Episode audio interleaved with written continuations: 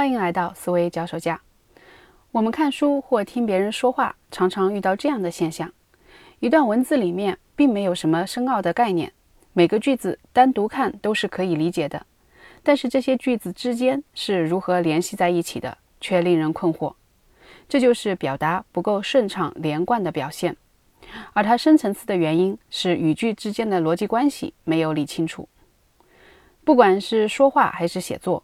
语句之间必须环环相扣，才能使听众或读者跟得上趟。怎样做到这一点呢？这一期就来讨论这个问题。我会首先简单介绍一下语句之间的关系的类型，然后着重讲怎样清楚地表达出这些关系。语句之间有哪些类型的关系呢？除去文学描绘、抒发情感性的语句，从理性思考的角度。语句之间有以下七种常见的关系：第一是一般和个别，也就是概括性语句和例子之间的关系；第二是整体和部分的关系；第三是并列关系，这可以是并列的叙述两个类似的要点或例子，也可以是反过来叙述两个并列的但是相反相对照的点；第四是递进关系，这往往是程度或重要性的递进。第五是时间顺序，比如叙述事件的发生经过，或者是叙述步骤、流程等等。第六是空间顺序。第七，也就是最后一点是因果关系。怎样理清这些关系，把它们清楚地表达出来呢？下面我会分享三个方法：一是留意连接词；二是写出完整的稿子；三是站在听众的角度来聆听。先讲第一点，留意连接词。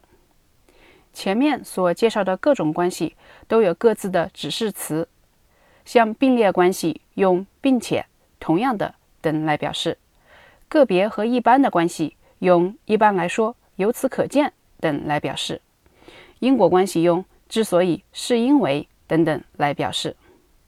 这些连接词是我们理清语句之间的逻辑关系的抓手。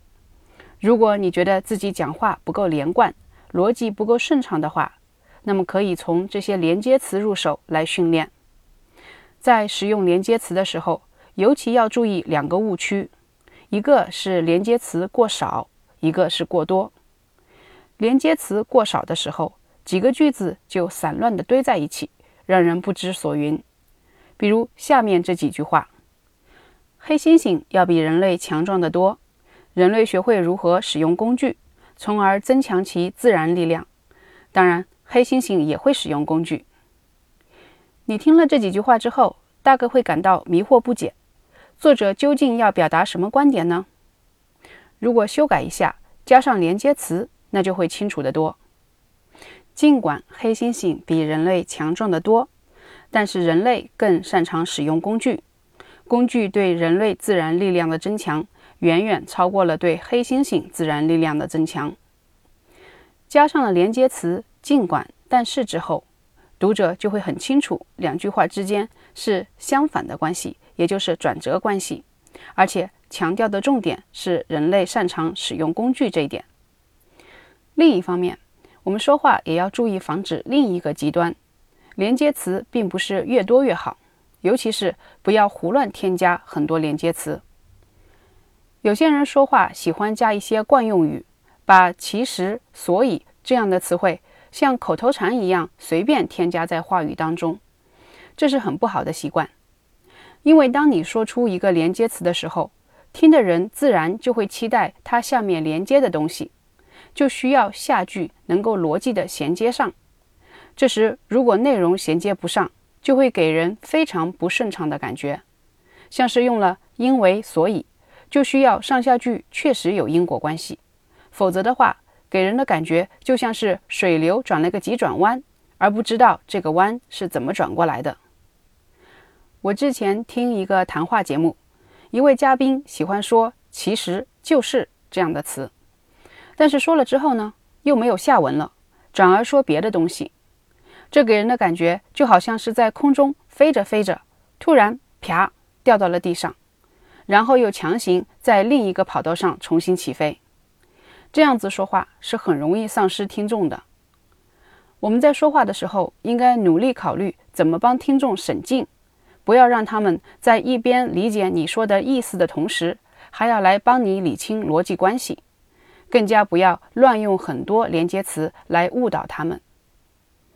上面是讲了注意连接词的使用，接下来讲第二点，写出完整的稿子，尤其是为正式的发言做准备的时候。有人在发言之前不喜欢写稿子。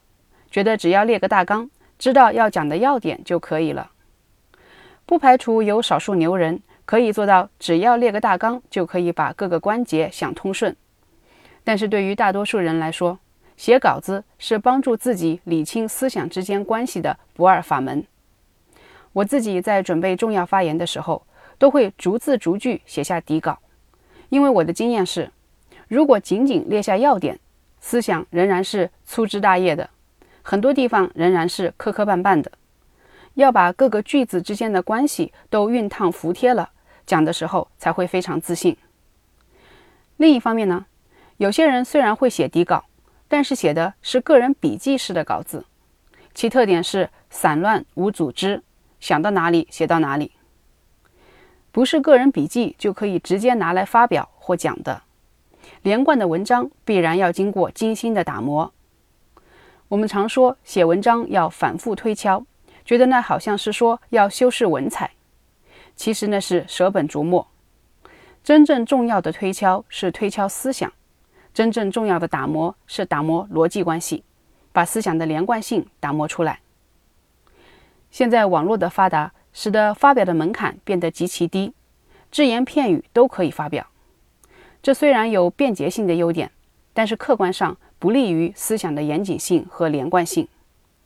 如果我们总是随性所致地写一点，以个人笔记的形式来表达，那么思想就很容易像一盘散沙。写一个有头有尾、有细节的完整的作品，则是逼着自己下功夫打磨思想，而思想只有经过这样打磨的过程，才能得以长进。写出完整的文章之后，仍然需要进一步的打磨，这就是第三点。从听众的角度来看待自己的发言。